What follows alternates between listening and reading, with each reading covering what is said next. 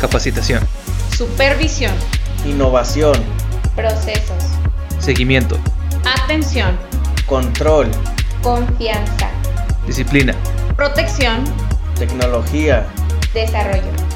Somos, Somos Grupo Águilas, Águilas, somos somos seguridad. seguridad.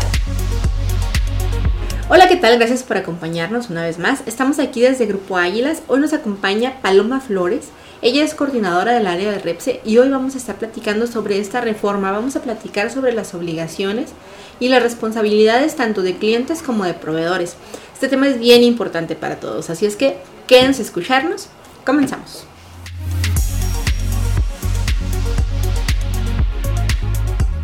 Hola Paloma, ¿cómo estás? Gracias por acompañarnos. Hola, buenos días, muchas gracias por la invitación. Bueno, antes de, entrar en materia, platícanos un poco acerca de tu rol como coordinadora del área de, de REPSI. Bueno, yo soy coordinadora de este nuevo departamento que se inició a partir del año pasado. Estoy a cargo de la coordinación, de llevar a cabo eh, todos los procesos en tiempo y forma que nos marca esta nueva reforma, de que nuestros clientes estén eh, con su información en tiempo y forma, de verificar que la información sea correcta, de dar cumplimiento a todas nuestras eh, obligaciones eh, como patrón, estén también al corriente. Pues bueno, ahora sí, vamos a, a entrar en el tema. ¿De dónde sale REPSE? ¿Qué es? El REPSE es el registro de prestadores de servicios especializados u obras especializadas.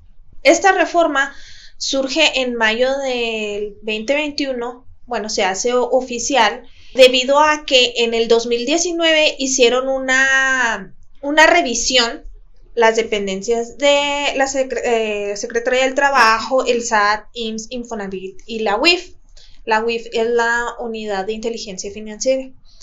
Entre todas estas dependencias hicieron una revisión a todos los patrones y encontraron muchas discrepancias. Entre, entre ellas era pues que muchos de los empleados pues no contaban con su antigüedad o no tenían utilidad, no tenían aguinaldo, no tenían prima vacacional debido a que estaban dentro de lo que se consideraba outsourcing. De ahí nace esta reforma, que es eliminar todo eso, todo lo que hacía el outsourcing o que se omitía. El objetivo es que eliminar las prácticas que dañan a todo el personal, vaya, a todas las personas que laboran para un patrón. Pues más que nada que no evadan eh, obli- las obligaciones los patrones y que no se vaya a considerar como una defraudación fiscal. Ok. Mencionas que es empresas prestadoras de servicios especializados. ¿Cuáles son estos servicios especializados? Ok, los servicios especializados son todos aquellos servicios que prestan personal a otra instalación. Puede ser, por ejemplo, servicio de limpieza, de mantenimiento, de construcción, de seguridad. Toda aquella persona que no está dentro de su empresa, que va y lo ofrece a otro, tiene que estar este, dentro de lo que viene siendo el REPSE, como considerado un servicio especializado. Ok, entonces todas estas empresas deben de registrarse en este, en este padrón. Así es. Cuéntanos un poquito qué solicita este registro y cómo se lleva a cabo, a cabo este proceso. Ok, el registro es mediante una plataforma que, que habilitó en la Secretaría del Trabajo, en el cual para darnos de alta, pues nos piden cosas, eh, eh, acta constitutiva, eh, constancia de situación fiscal, el objeto social de la empresa, que no se tenga deudos con el IMSS, Infonavit, con el SAT. Solicitan los datos generales de la persona física o moral, según sea la empresa, la categoría de riesgo con la que están operando según su, su actividad. Todo eso se sube a la plataforma. Bien, lo que es, es un proceso que tarda a lo mejor 20 días hábiles en generarse, de aquí a que la Secretaría revisa y analiza toda la información y ellos determinan si eres apto o no para tener el, el REPSE. ¿Por qué motivos puede, puede ser negado este registro al momento de, de querer realizarlo? Ok, te lo pueden negar porque la, la información que estás eh, proporcionando es falsa, los documentos están ilegibles, porque no concuerda tu objeto social con la actividad que estás declarando. Si en el trámite, en el periodo en el que están ellos este, evaluando esta solicitud, caes en algún incumplimiento, también puede ser un motivo de negación. Bueno, entonces las empresas que prestan a sus trabajadores o que ponen a sus trabajadores a disposición de un cliente tienen que contar con este registro. Pero ahora, el otro lado, como yo cliente sé que mi proveedor este, está registrado, cuenta con, esta, con este registro. Del lado del cliente, el cliente debe de estar, asegurarse de que su proveedor está contando con el REPSE. ¿De qué manera puede asegurarse que esté ante el REPSE? Puede ingresar al padrón público de contratistas de servicios especializados por medio de la página repse.stps.gov.mx, diagonal, diagonal. Ahí con la razón social del proveedor les va a arrojar el número del registro. Con esto ellos están confirmando que el proveedor está dado de alta. Si no lo encuentran, es muy importante que el cliente tome acciones. ¿Por qué? Porque la Secretaría determina que el cliente se vuelve responsable solidario si, si su proveedor no está dado de alta ante la secretaría, ante, ante el REPS, ante la secretaría. Entonces el cliente lo que pasa, eh, dice la secretaría, pues tú cliente te vuelves un responsable solidario y tú te vas a hacer también cargo, igual que el proveedor, de sanciones o multas que lleguen al no estar cumpliendo con esta reforma. En esta parte de que mencionas de, de la responsabilidad solidaria, pues bueno, el cliente también está sirviendo de alguna manera como monitor ¿no? para la Secretaría, para estar asegurándose que sus proveedores no están haciendo mano de, de outsourcing finalmente. Sí, es como un, ah, vaya, un auditor que, que audita, vaya, a su proveedor. ¿Para qué? Para dar cumplimiento y ellos también protegerse en esta situación de que pues no se esté cumpliendo con la ley. Bueno, ahora ya, yo proveedor tengo mi registro de, de REPSE. ¿Qué hago con él? Cuando uno ya tiene su registro, pues el primer paso ese, ese registro anexarlo a todo el contrato que tenga con algún otro cliente. Ya queda estipulado en el contrato que contamos con el REPSE y pues que podemos operar. Después de esto, de manera mensual, al cliente se le hace llegar la, información que nos marca el REPSE tenemos o que estamos obligados a hacer la entrega, que viene siendo recibos de nómina del personal que estuvo en sus instalaciones laborando, pagos del Seguro Social, pagos de Infonavit y pagos de, del SAT. Esta información se le hace entrega de manera mensual a los clientes para que ellos vayan teniendo ahí su información en caso de que llegue la Secretaría a hacer una auditoría, pues ellos puedan mostrarla, dar cumplimiento a esta nueva reforma.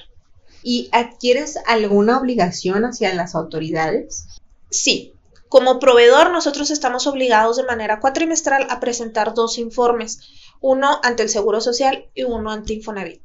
Estos eh, reportes se generan con la información tanto del cliente como del proveedor y de la gente que estuvo turnando en sus instalaciones. Toda esta información se declara de manera cuatrimestral para que coincida cuando llegue la, auditoría con la información que el cliente ya tiene anteriormente enviado.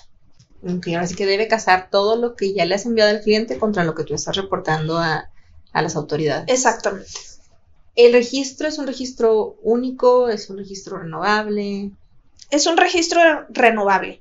Este se tiene que renovar cada tres años y la reforma nos indica que esta se tiene que renovar tres meses antes de su vencimiento, por el tiempo que tardan ellos en revisar otra vez la documentación, ya que es el mismo proceso que la primera vez. Ellos dan un lapso de tres meses, entonces como no podemos quedarnos sin registro en, en ningún momento, es por eso que ellos hacen la aclaración de que este se tiene que hacer tres meses antes del vencimiento. Ok, mencionas que el registro tiene una vigencia de tres años. Durante estos tres años, ¿puedo perder el registro? Sí, sí se puede perder. El registro se puede perder en cualquier momento al no estar en cumplimiento ante las obligaciones que te marca el REPSE. Puede ser en cualquier momento. Ahorita hasta no se ha detectado algún caso que ya lo haya perdido por algún incumplimiento, pero como la ley aún no especifica tan a detalle eh, los motivos, pues por lo, por lo pronto se sigue manejando lo que en, en su momento decretó en, en, la reforma. En cualquier momento se puede perder por no estar en cumplimiento con alguna de estos temas. Ok. Pues sí, sí que es una reforma que les ha traído bastante trabajo a todas las empresas que brindan estos servicios especializados. En el caso de Grupo Águilas, ¿cuál ha sido el reto principal que, que ha traído esta reforma? Bueno, de manera general, se tuvo que hacer la, el crear un departamento en específico para cumplir esta actividad, para cumplir con esta reforma. Eso fue lo principal que tuvimos como reto, el iniciarlo. ¿Por qué? Porque el, el, personal que nosotros manejamos es una, es una cantidad considerable y pues el tener en tiempo y forma esta información para cada uno de nuestros clientes pues lleva mucho tiempo el estarla trabajando. Por lo tanto, pues el reto más grande es estar en tiempo con la entrega de documentación tanto a nuestros clientes como con las dependencias.